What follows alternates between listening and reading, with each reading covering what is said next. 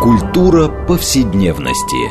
Здесь мы говорим о том, что формирует и наделяет смыслом наше прошлое, настоящее и будущее. Ведущая, главный редактор издательства «Новое литературное обозрение» Ирина Прохорова. Культура повседневности. Программа предназначена для лиц старше 16 лет. Здравствуйте! Мы продолжаем цикл передач под общим названием «Культура повседневности». И я напомню нашим радиослушателям, что эта программа посвящена различным темам, связанным с нашими ежедневными практиками, разнообразными укладами жизни, э, всему тому, что мы часто пренебрежительно называем бытом. А, однако наша программа стремится показать, что многие стороны повседневной жизни являются важнейшей частью культуры и во многом предопределяет и формирует ее развитие. И сегодня мы поговорим о очень важной теме, о вопросе, который на самом деле действительно формирует э, наше представление о действительности, укладе жизни, взаимоотношения личной, в семье и в обществе. А именно эта проблема гендерных отношений. В общем, мы программу так и назвали, что такое гендер, который часто сейчас звучит а, во многих и программах, и книгах и так далее, при этом э, очень часто имеет почему-то и негативный оттенок. И вообще, это, несмотря на то, что э, разговор о гендере у нас уже все-таки существует последние, по крайней мере, два десятилетия, э, мне кажется, в общественном сознании есть целый ряд каких-то предрассудков по отношению к этому понятию. И вообще, и вообще, так сказать, разговорах о социальных ролях в современном. А, обществе. И вот на эту тему вообще, что такое гендер, а, как, как э, изменение гендерных отношений влияет и на семью, взаимоотношения внутри семьи, семьи и общества, государства и общества отдельной личности, мы поговорим с нашими гостями. Хочу вам представить это Наталья Львовна Пушкарева, заслуженный деятель наук Российской Федерации, главный научный сотрудник Института этнологии и антропологии Российской Академии Наук. Здравствуйте, Наталья Львовна. Добрый день. А второй наш гость Пария Нестеренко, литературный критик, докторант Тартурского университета, редактор серии «Гендерные исследования». Мария, здравствуйте. Здравствуйте. И третья наша гостья Саша Талавер, а, докторантка Центральноевропейского университета. Здравствуйте. Здравствуйте. Я Ирина Прохорова, главный редактор издательства «Новое литературное обозрение», ведущая программы. Но вот уже сложилась традиция, что мы э, серьезные социальные вопросы обсуждаем, отталкиваясь от какой-то книги или книг, вышедших в последнее время. А, так вот, э, собственно говоря, две книги, которые вышли, открывают собой э, серию гендерные исследования. А, значит, первая книга – это канадская исследовательница Наталья Зимон Дэвис «Дама на обочине. Три женские портреты XVII века». И вторая, очень, кажется, очень важная и книга э, коллективной монографии Натальи Пушкаревой, Анны Беловой и Натальи Мицук, которая называется «Сметает запреты. Очерки, сексуальной, простите, очерки русской сексуальной культуры XI-XX веков». А, и, э, собственно, мы скорее, э, вот отталкиваясь от второй книги, сегодня действительно поговорим проблемах э, гендерных отношений. А, в общем, на самом деле я начну с самого простого, казалось бы, уже такого примитивного вопроса, но который, как ни странно, а, постоянно задают на различных встречах, когда так или иначе касается вот разговора о гендерном. А вообще, что такое гендер? Потому что в общественном сознании его путают и с полом, и приравнивают исключительно к сексу. В общем, есть масса-масса путаниц вокруг этого термина, который, мне кажется, до сих пор не прижился. Я имею в виду в общекультурном сознании. Вот э, давайте как-то мы немножко эту тему прямо начнем вот такого, да, с фундаментального вопроса. А что же такое гендер? а, и как, и как вообще это понятие, эта проблематика, откуда, в какой момент она появляется. А, Наталья Львовна, ну давайте с вас и начнем. Э. Как главного специалиста по этому вопросу. А, я начинала э, изучать э, женскую историю, не догадываясь, что эта область исторического знания станет частью огромного поворота значимых событий э, в развитии науки, а именно рождение вот этой гендерной теории. А, что такое гендер и откуда взялось э, в нашем языке, в русском языке, это заимствованное слово. Почему мы его используем? Почему оно нам необходимо?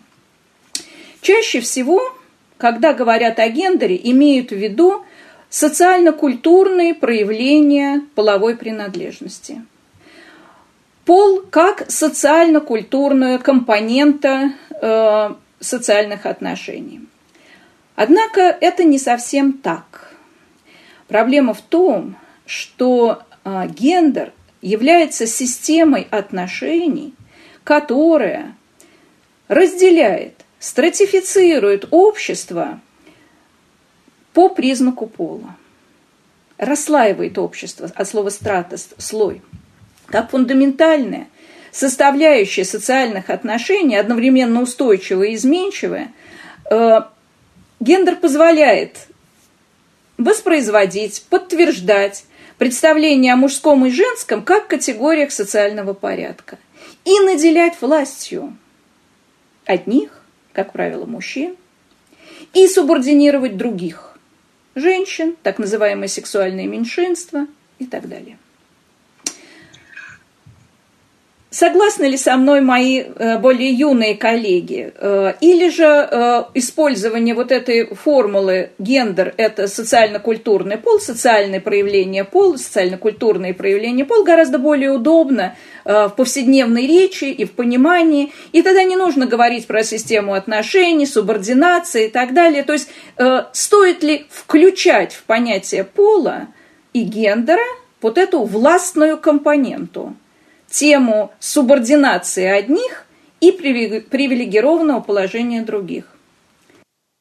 Так, ну, Мария, пожалуйста, вам слово. А, мне кажется, что на самом деле здесь э, нет противоречия, да, потому что, безусловно, гендер – это социальный пол, да, это а, определенный экран а, в социологическом контексте, в социологическом смысле, да, это определенные привычки, э, манера воспроизведения каких-то э, действий, э, да, и э, совершенно здесь нет противоречия в том, что э, ген, гендерные отношения, да, э, в первую, может быть, очередь подразумевают именно вот эту э, властную иерархию, о которой э, сказала Наталья Львовна. Но, э, конечно, э, кажется, что вот в каком-то таком, э, в какой-то области ну, действительно, об этом, об этом немножко забывают, да, когда э, говорят о гендере, ну, вот в каком-то таком э, пространстве массовой культуры, что ли, если угодно, да. Вот.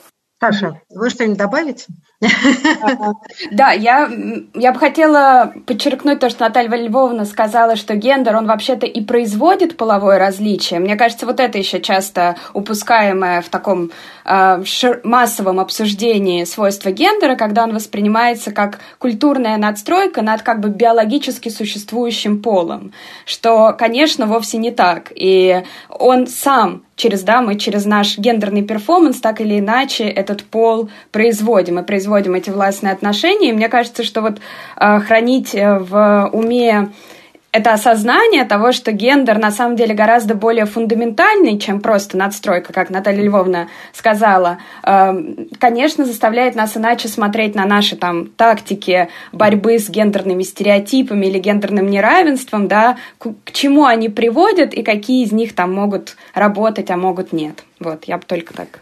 Но если я бы совсем упростила, а, значит, а, на самом деле, э, вот проблема, которую мы неоднократно обсуждаем в нашей программе «Культура повседневности», это то, что мы часто считаем естественным от Бога данным, выясняется, что это продукт культуры и цивилизационных процессов. Как, например, даже, вот, да, я бы сказала, осязательные обонятельные факторы. Окажется, что мы все можем различать, что хорошо, что плохо. А выясняется, что в разные времена, да, скажем, дурные и плохие, хорошие запахи вообще отличались. А, и это, так сказать, вот действительно культурный тренинг.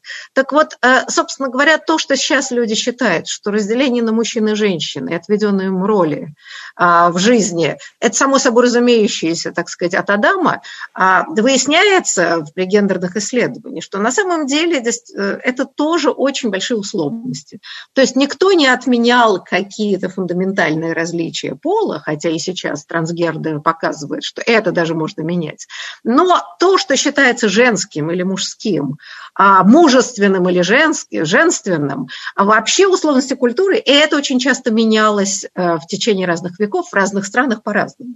Вот я правильно, наверное, сформулировала идею, что оказывается культурная специфика культурная специфика, а, я не знаю, религия, э, местные условия, вообще изменения во времени вносят огромные коррективы вот в это разделение. И, соответственно, и во властные, значит, кто кому должен, кто важнее, у кого какие функции. И вот, собственно говоря, книги и, и Дэвис, и особенно, мне кажется, вот эта монография «Сметай запрет», запрет, она ровно об этом – что если прослеживается жизнь женщин, их сексуальная, так сказать, практики и культура с 11 по 20 век, что там, в общем, есть дистанция огромного размера, да, изменения. И вот здесь, мне кажется, самое интересное это и состоит, что все, что нам кажется естественным, оказывается большей частью культурные предрассудки или культурные конвенции. Абсолютно согласна и обращаю внимание на то, что гендерная теория не случайна, и вообще э, сам термин возникли именно в послевоенное время э, за последние полвека. Это не могло возникнуть раньше. Почему? Потому что э, возникновение гендерной концепции, как ни странно, было связано прежде всего с, с достижениями медицины. Потому что в послевоенное время лаборатории медицинские работы в США сделали первые успешные операции по смене пола. И как только это им удалось, встал вопрос перед психологами, которые должны были разобраться – как теперь э, справляться с, э, с теми людьми, которые э, как бы вмешались в данное природой, потому что когда-то Зигмунд Фрейд э, утверждал, выдающийся психоаналитик и, э, и философ одновременно, как мы его э, воспринимаем, и психолог, и так далее, он говорил, анатомия – это судьба. То есть, если человек родился мужчиной или он родился женщиной, он а, уже имеет определенную судьбу. И вдруг оказалось, что можно вмеш... наука может вмешаться в эту божественную данность, потому что мы это получаем от природы, вмешаться и изменить. И поэтому психологи и психиатры были первыми, кто сказал о том, что необходимо разделить биологический пол и пол социальный. И именно с этим разделением и появлением термина гендер, которым стало обозначаться именно социально-культурное проявление принадлежности пола, впервые встал вопрос о том, что такое гендерная стратификация, гендерное разделение, то есть процесс, э, с посредством которого, с помощью которого половые различия, которые даны от природы, наделяются социальным значением. Всегда ли, во все ли эпохи разные, э, каждый из наших пол, который не единичен, скажем так, наделялся одинаковым значением. Историки вдохновленно взялись за исследование этих сюжетов и с удивлением заметили, что под э, нормами поведения, ожиданиями от поведения людей разного пола – восприять самовосприятием, то, что мы называем идентичностью, в разные эпохи, в разных культурах, у разных народов и так далее, разумелось разное. То есть здесь есть повод для исследований, есть проблема научная, потому что если что-то сконструировано, то это можно деконструировать, можно изменить. Значит, можно вмешаться в то, что нам дано природой. И поэтому так интересно подобного рода социальные процессы изучать действительно в исторической динамике, обращаясь к прошлому и изучая, как происходила смена гендерных контрактов. Что такое, э, вот это еще одно понятие, которым сейчас активно пользуются а, те, кто занимается гендерными исследованиями. Под контрактом, договор, гендерным контрактом условно называется порядок взаимодействия полов друг с другом. И совокупность гендерных контрактов создает гендерную систему. Поэтому, изучая вот эти взаимоотношения полов с друг с другом, традиционный гендерный контракт, в котором мужчина является добытчиком, провайдером, то есть человеком, который да, обеспечивает, кормильцем семьи, да, и э, женщина, которая э, это основной традиционный патриархатный контракт. Женщина является домохозяйкой, которая обеспечивает существование семьи, изучая, как изменяется этот традиционный контракт, как происходит его размывание в XIX-XX веке, мы можем понимать, как происходит эмансипация, то есть освобождение человеческой личности, прежде всего женщины, от тех навязанных ею социальных норм, которые э, сложились, казалось бы, неизбывно сложились веками много лет тому назад. Знаете, это вообще действительно очень важная тема, но мне кажется, что здесь э, вот серьезное изучение гендерных отношений произошло э, после войны, мне кажется, не только в связи с первым опытом э, трансгендерности, но вообще война сама по себе конечно, подвигла вынужденную эмансипацию во многих э, случаях. И эта история не только нашей страны, а у нас, как бы мы еще поговорим, это произошло намного раньше и во многом тоже вынужденно или даже насильственно. Но даже в Америке, вот, да, целый ряд был и книг, и передач, когда женщины вынуждены были пойти работать на заводы, поскольку мужчины воевали, и это совершенно преобразило вполне себе патриархальные а, американские нравы. И вот, так сказать, и дальше гендерные феминистские движения начинаются очень мощно после войны. Поэтому, мне кажется, это вот действительно важный рубеж. Мария, вы хотели что-то сказать? Да, да, я бы хотела э, сделать... Э, такой небольшой комментарий. Дело в том, что да, действительно, а, Вторая мировая война а, заставила женщин а, там, работать э, на оборону, да, и вообще мы знаем, да, что по, по истории нашей страны, что когда э, мужчины были на фронте, да, там все колхозы держались э, женским трудом и так далее. Но есть такой момент, что э, если мы посмотрим на какие-то пропагандистские материалы, ну вот, которые призывали женщин там во время войны э, как-то активно участвовать э, а, так сказать, в ковке победы, да, что после войны да, происходит откат, что э, появляются агитационные материалы. Кстати, вот я, к сожалению, не помню, но есть прямо отдельное исследование на материале американских как раз-таки вот плакатов, да, э, которые исследуют вот эту визуальную э, культуру. А, в послевоенное время, да, а, отчасти происходит откат, да, и женщину вновь пытаются поместить вот в этот, эм, как бы, э, кукольный дом, да, и э, мы же знаем, что вот если мы посмотрим, да, опять-таки обратимся э, ко всякой э, визуальной рекламе, особенно американской, да, что вот там послевоенный образ женщины, это женщина в платье э, New Look, да, с прической, э, с маникюром, которая значит, там пользуется последними достижениями кухонной, кухонной всяких, кухонной индустрии, да, и э, ждет мужа с работы, да. Э, вот, так что... Мне ну, Вы знаете, одно дело, э, одно дело пропаганда, а другое дело реальность. Э, на самом деле, о чем вот книги и обсуждаемые существуют, что такие есть нормативы, которые внушались даже куда более консервативные времена, и были некоторые практики, которые уже совсем не совпадали, значит, с этими нормативами, нравоучениями, проклятиями. Да, хотели обратно загнать, но, в общем, это не очень получилось, судя по всему. Нет, ну, конечно, там а, все-таки феминистское движение очень большую роль сыграло, да, и э, разные очень важные книги, которые выходили в это время, ну, там, «Загадка женственности», например, и так далее, и так далее, конечно. Саша.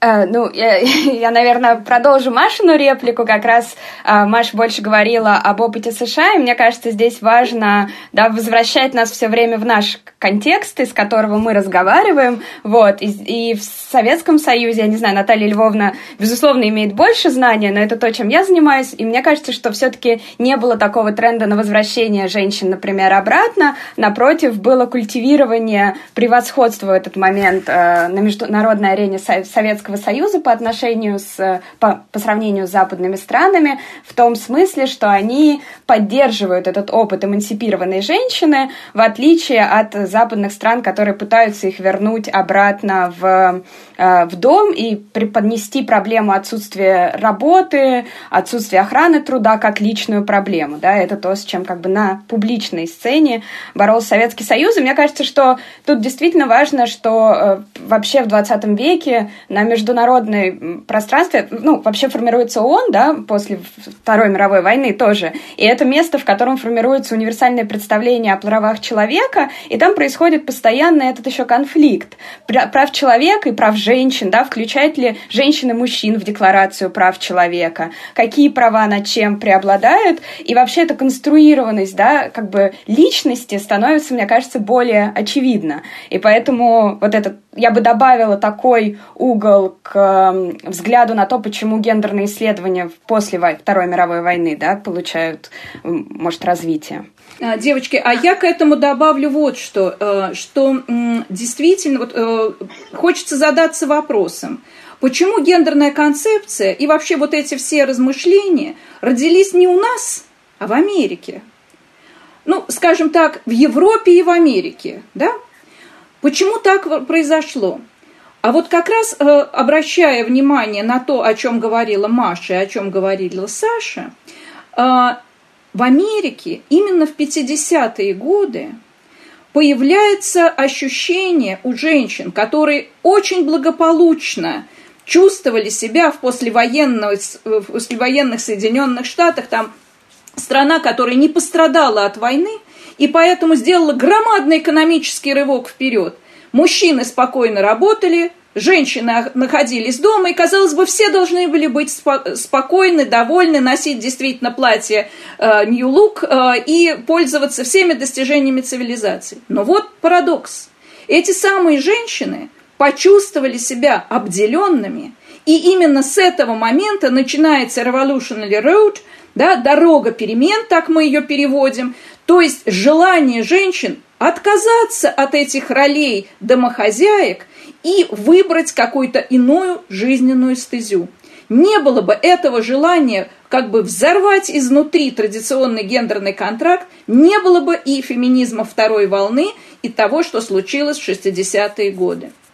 Именно поэтому наши как раз женщины, которые были еще после революционным великим большевистским проектом, великим большевистским экспериментом, мобилизованы политически, экономически, включены в политическую и экономическую жизнь так или иначе, они считали, во всяком случае, их убеждала в этом идеология, что их женский вопрос уже решен, и им не о чем беспокоиться, уже все в порядке – а американки не считали, что их женский вопрос решен. И именно поэтому совершенно по-другому взглядывали на свое положение на этом интересном моменте мы ненадолго прервемся и потом вернемся к обсуждению гендерных ролей и, в общем, великой э, сказать, гендерной революции XX века.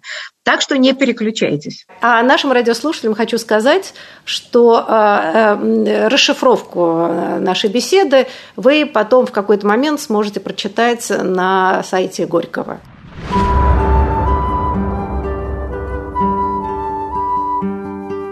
Здесь мы говорим о том, что формирует и наделяет смыслом наше прошлое, настоящее и будущее. Культура повседневности. Мы продолжаем нашу программу в рамках э, культуры повседневности. Напомню нашим радиослушателям, что мы сегодня беседуем о проблемах гендерных отношений, о появлении самого термина, о том, какие колоссальные изменения происходят а, в социальной жизни, затрагивающие роли мужчин и женщин, и изменения взаимоотношений между социальными ролями мужчин и женщин на протяжении а, веков. А, напомню вам, что мы беседуем с нашими гостями гостями Натальей Львовной Пушкаревой, заслуженным деятелем наук Российской Федерации, главным научным сотрудником Института этнологии и антропологии, Марией Нестеренко, литературным критиком, докторантом Тартовского университета и редактором серии «Гендерные исследования». И третий наш гость Саша Талавер, э, докторантка Центрального европейского университета.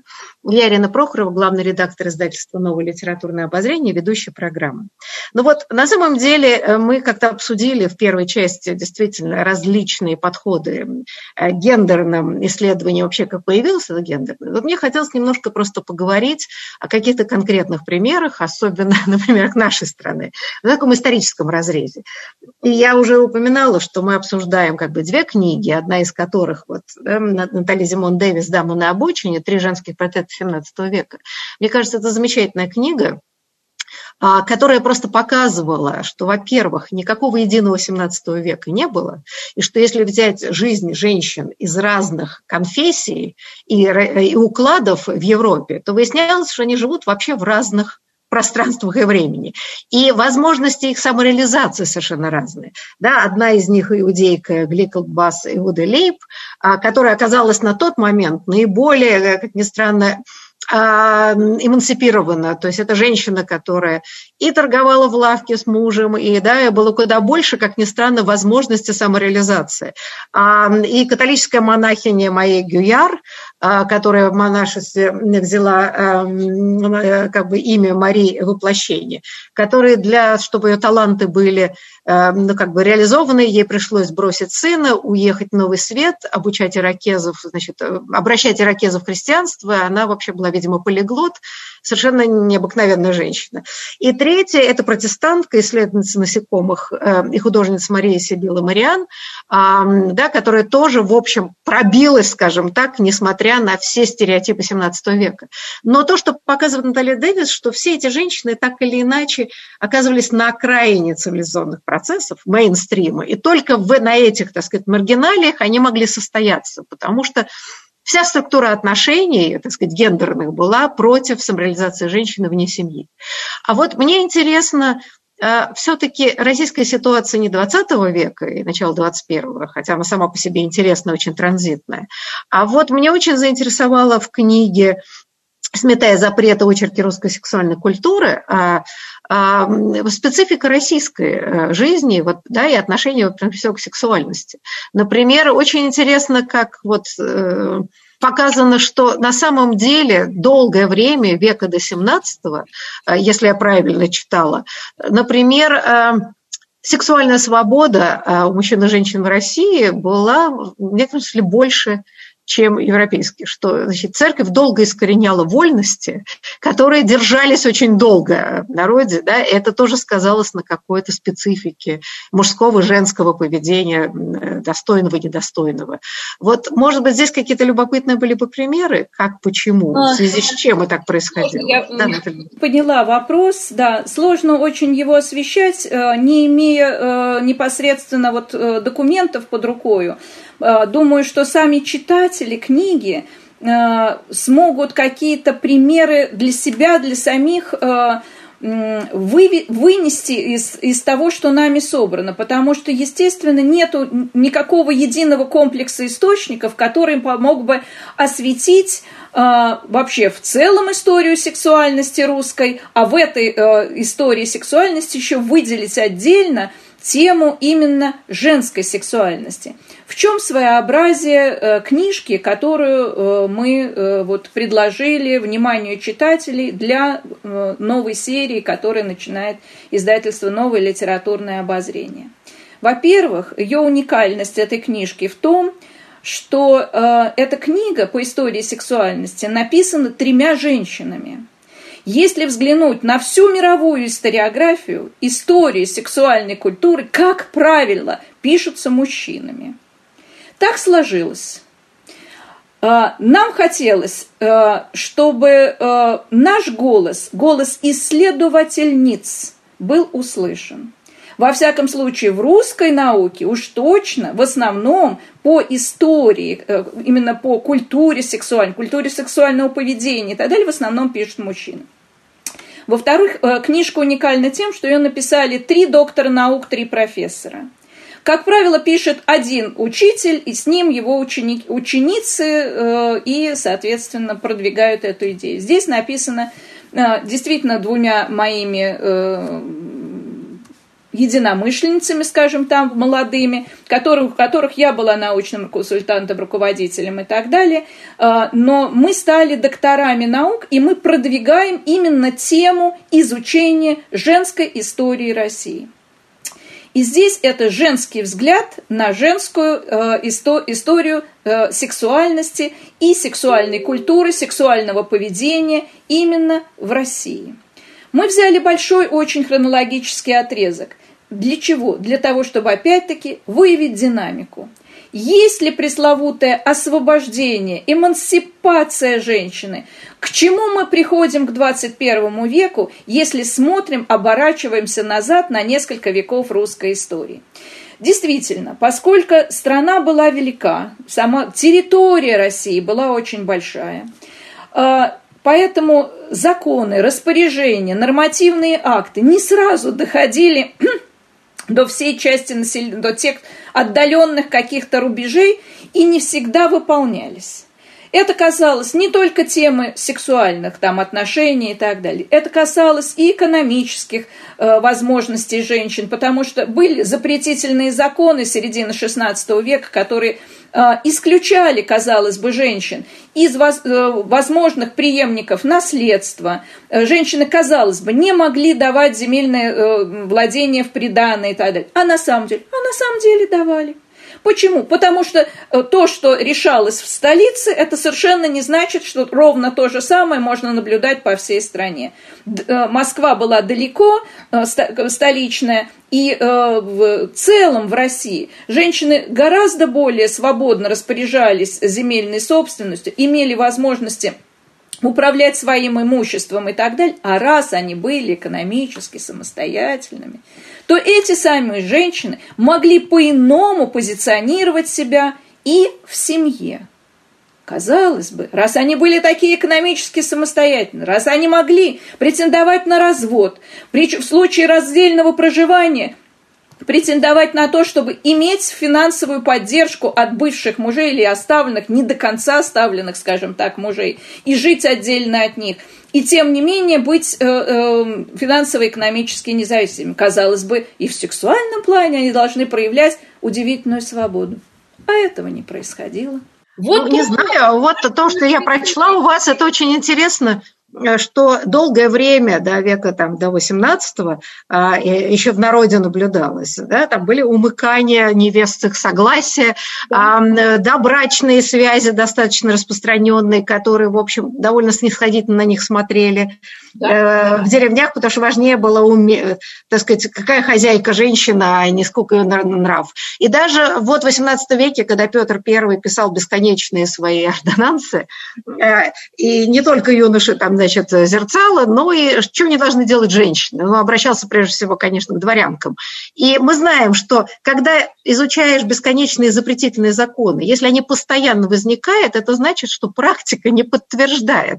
И там описание, чего не должны делать порядочные женщины, а, заставляет тебя глубоко задуматься о вольности. Там, не сидеть на коленях, не позволять себя тискать за грудь, там, не целоваться прилюдно и так далее. И тут возникает вообще как-то образ совсем не робкой женщины.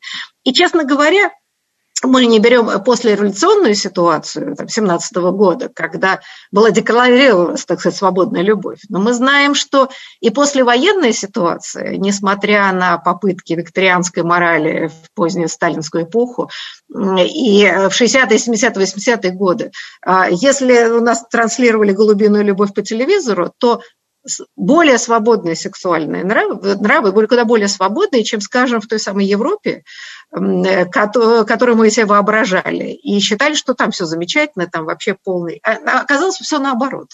Поэтому мне кажется, что здесь очень интересная вот эта несостыковка, о чем, собственно, и книга. Да, есть официальные свидетельства, а есть какие-то практики, которые трудно вытаскивать, но при этом они показывают, что эта область, да, в общем, в реалиях была совершенно другая. То есть, как говорится, вроде бы секса у нас нет официально, да, а, а неофициально он был. Мария. А, да, это я с вами безусловно согласна, но мне кажется, что вот э, применительно к российскому контексту его особенность заключается в том, что ситуация всегда очень и очень неровная. То есть действительно есть городское население, есть сельское население, есть э, э население провинциальных городов. И везде это всегда будет э, абсолютно Э, разные ситуации, да, а вот что касается какой-то свободы нравов, э, я затрудняюсь э, вспомнить какой-нибудь пример, который бы вот, ну, такой, знаете, вот чтобы вот сразу было все понятно. Но я буквально недавно читала э, заметку о сексуальном воспитании детей э, в позднесоветское время. И, в общем, мягко говоря, то есть это ведь тоже взаимосвязано. То есть половое воспитание всегда связано э, с будущими э, сексуальными практиками. И, в общем-то, нельзя сказать, что это э, воспитание, оно вообще э, было блестящим или даже хорошим. Вот. И мне кажется, это тоже такой очень важный показатель в этом отношении. Саша, ваши соображения по этому поводу. Угу. Российская действительность в отношении к западноевропейской. Да, я такую э, позицию почти охранительную заняла. Вот, давайте все. Да нет, я, шучу же. Вот, а, э, что, да, я думаю, что э, это интересно. Ну, в связи, знаете, с недавним вышедшей тоже книга, я не знаю, э, «Почему секс был лучше при социализме» Кристин Готси, да, которая выросла из ее колонки. Поднялось много как раз дискуссий о том, что, с одной стороны, есть аргумент в пользу экономической независимости женщин, которая должна приводить гораздо более смелому выбору партнеров, получению удовольствия, более легкому выходу из каких-то там абьюзивных или насильственных отношений и приводить вообще к более э, счастливым э, сексуальной жизни и личной жизни, и это как бы основной аргумент э, авторки Кристин Готси этой книги, американской исследовательницы, антрополога, которая специализируется на Болгарии, в частности.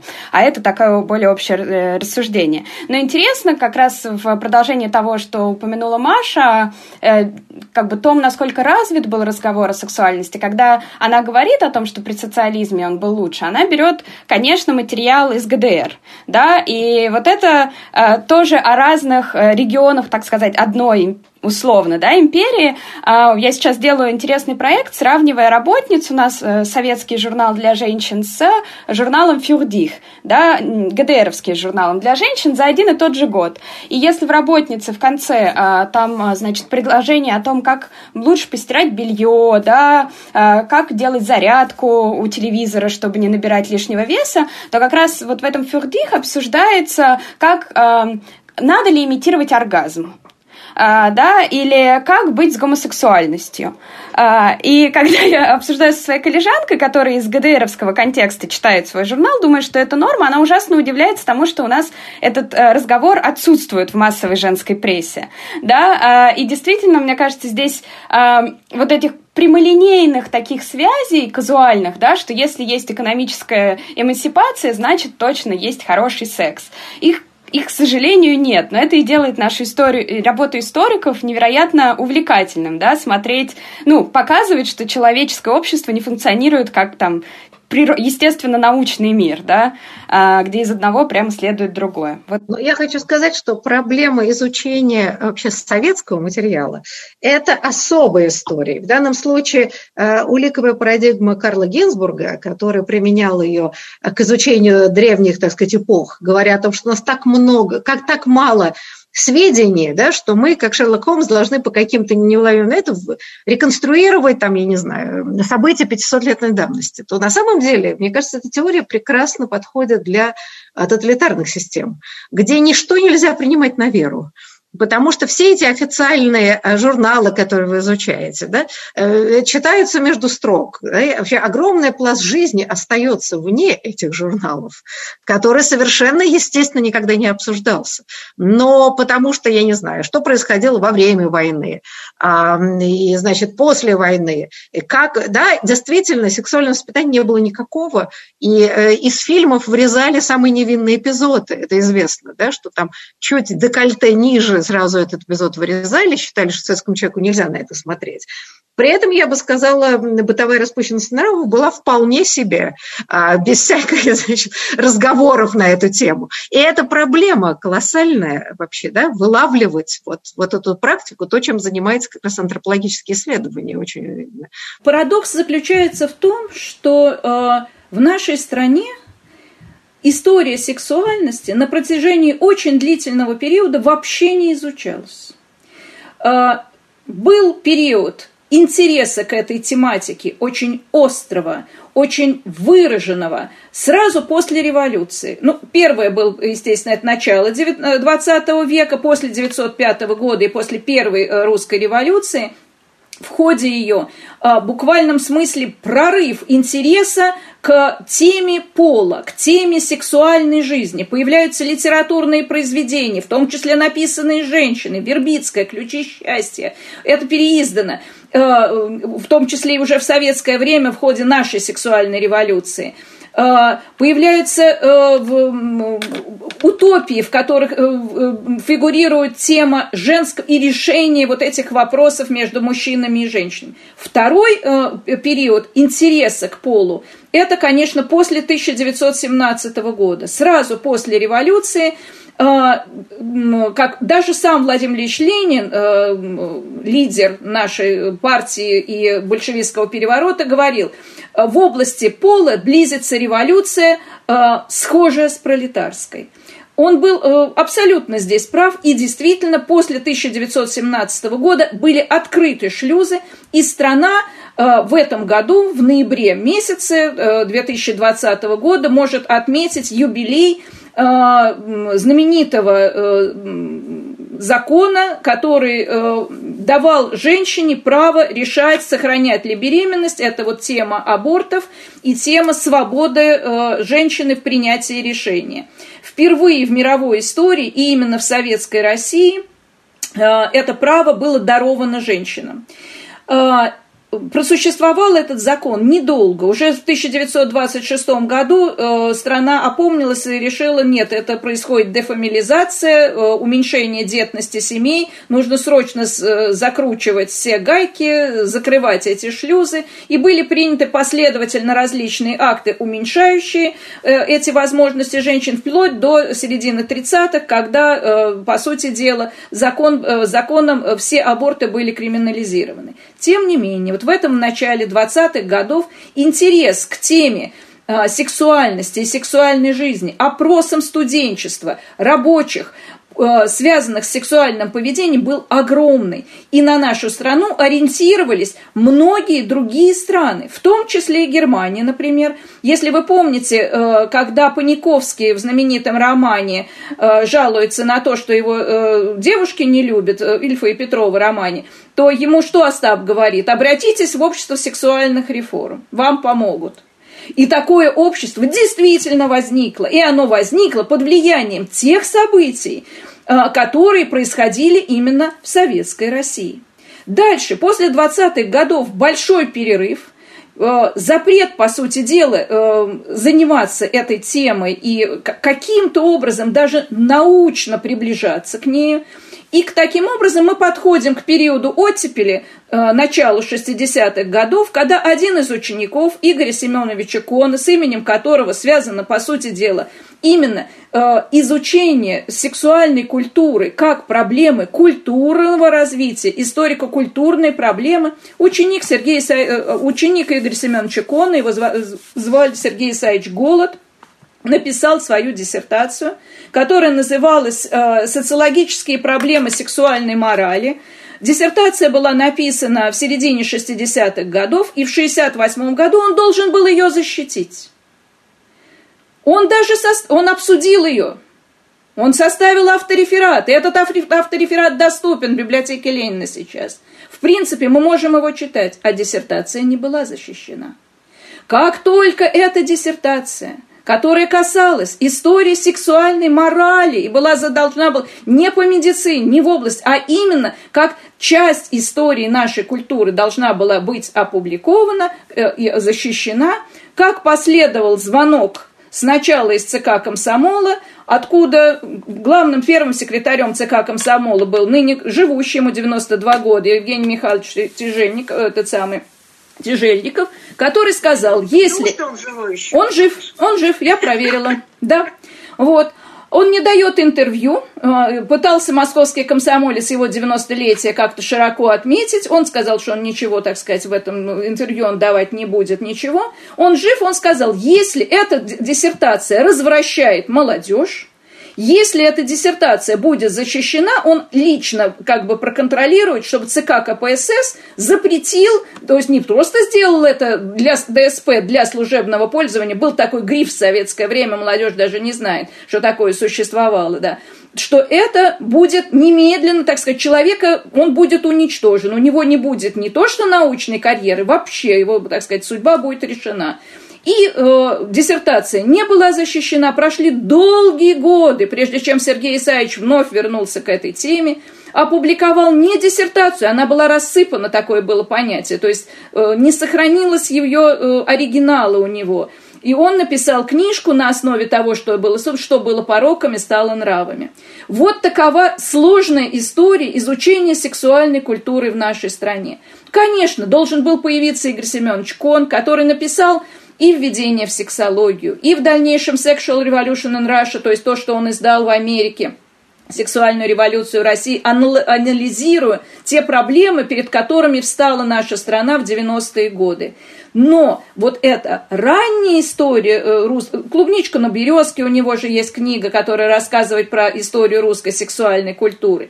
Но наша книжка, которую сделали три женщины, для, открывая серию гендерные исследования в издательстве «Новое литературное обозрение», она не только не повторяет, она является уникальной, опять-таки, еще и потому, что она насыщена таким количеством первичного материала, который э, вышибает почву у любого критика, который скажет, что на Руси секса не было. Нет, он был, у нас была нормальная сексуальная жизнь в разных слоях, конечно, с разными нормами и разными практиками, но она существовала, и она была яркой.